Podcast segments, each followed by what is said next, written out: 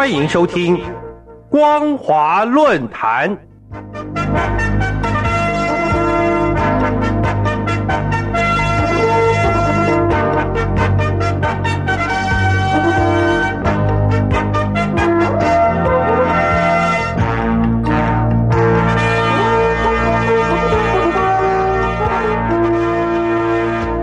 各位听众朋友，大家好，欢迎收听本节的光华论坛，我是苏燕。我们今天要谈论的主题是二零二一年数字丝绸之路冲击国际安全战略，引起关注。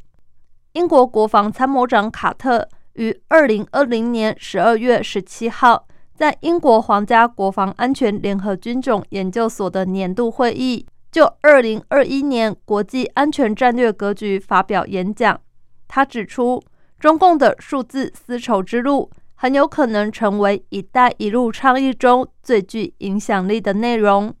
卡特引述了线上财经报纸《日经亚洲》，表示中共最近推出的 GPS 的替代产品——北斗导航，在全球一百九十五个首都城市中的一百六十五个城市里，提供了比美国软体更精确的覆盖范围。由于智慧型手机兼容并定的定位服务和智慧城市所需要的其他服务有明显的联系，可能会导致中共借此进行集权主义监控的可能性。现在，中共在国际事务的重要性日益崛起，创新战争机器，寻求载至陆海空领域，已经对国际安全战略构成威胁。盟国彼此急需发展政治战略。以为应应。二零二零年十二月十六到十八号，中共召开中央经济工作会议，规划二零二一年的第三项重点任务为坚持扩大内需这个战略基点，形成强大国内市场是构建新发展格局的重要支撑。必须在合理引导消费、储蓄、投资等方面进行有效制度的安排。要大力发展数字经济，加大新型基础设施投资的力度。同时，第四项的重点任务为全面推进改革开放，构建新发展格局。必须构建高水平社会主义市场经济制度，实行高水平对外开放，推动改革和开放相互促进。要完善宏观经济治理，加强国际宏观政策协调。重视运用国际通行规则，维护国家安全等等的重点任务，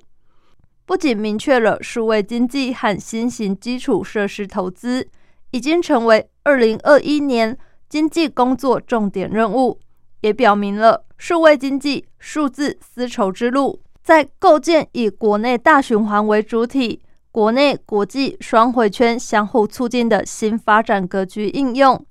甚至。也在制定运用国际通行数位规则。中共正试图借由供应商和服务所依赖的数位基础设施，将大部分非富裕世界吸引到它的势力范围。由于数字丝绸之路对国际安全构成了战略性的威胁，各盟国确实需要以政治战略高度来思考应应之道。二零一五年十二月十六号。习近平在第四届世界互联网大会上，他提出要推进全球互联网治理体系变革，以及共同构建网络空间命运共同体。二零一七年五月十四到十五号，习近平在首届“一带一路”国际合作高峰论坛上也提出，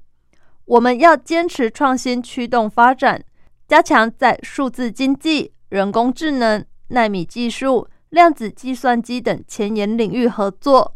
推动大数据、云计算、智慧城市建设，连接成二十一世纪的数字丝绸之路。二零一七年十二月三号到五号，第四届世界互联网大会与会等国共同发起“一带一路”数字经济国际合作倡议。再者，习近平不仅曾在同月的十八号。在中共中央就实施国家大数据战略，加快建设数字中国集体学习，他提出了加快发展数字经济、推动实体经济和数字经济融合发展。又在二零一九年十月二十四号，中共中央集体学习指出，提升国际话语权和规则制定权，要利用区块链的技术探索数字经济模式创新。而现在，中共不仅和有关的国家签署关于建设数字丝绸之路的谅解备忘录，也进行了数位技术编制行动计划。数字丝绸之路俨然成为数位经济发展和“一带一路”倡议的结合，是数位技术对“一带一路”倡议的支撑。当前，中国大陆已经成为全球第二大数位经济体，网民的数量、网络零售额、移动互联网发展等方面也出现了技术创新、模式创新。中共已经超过美国，成为跨界数据最多的国家。中国标准二零三五计划发布之后，更是他意图在国际社会制定数位识别和监控技术标准的重要信号。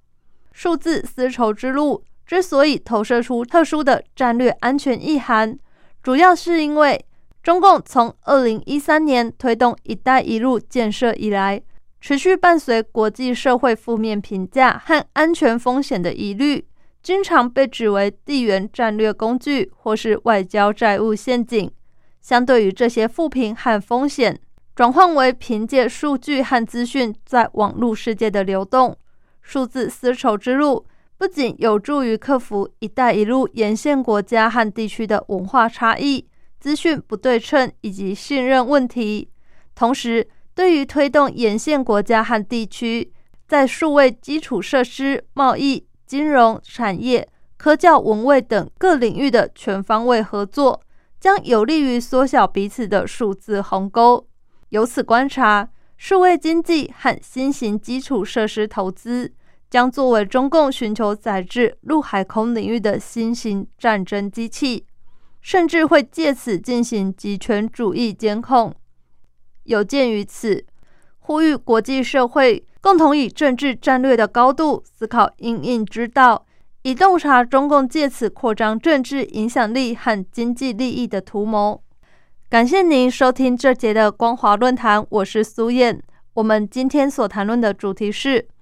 二零二一年数字丝绸之路冲击国际安全战略，引起关注。再次感谢您收听本节的光华论坛，再会。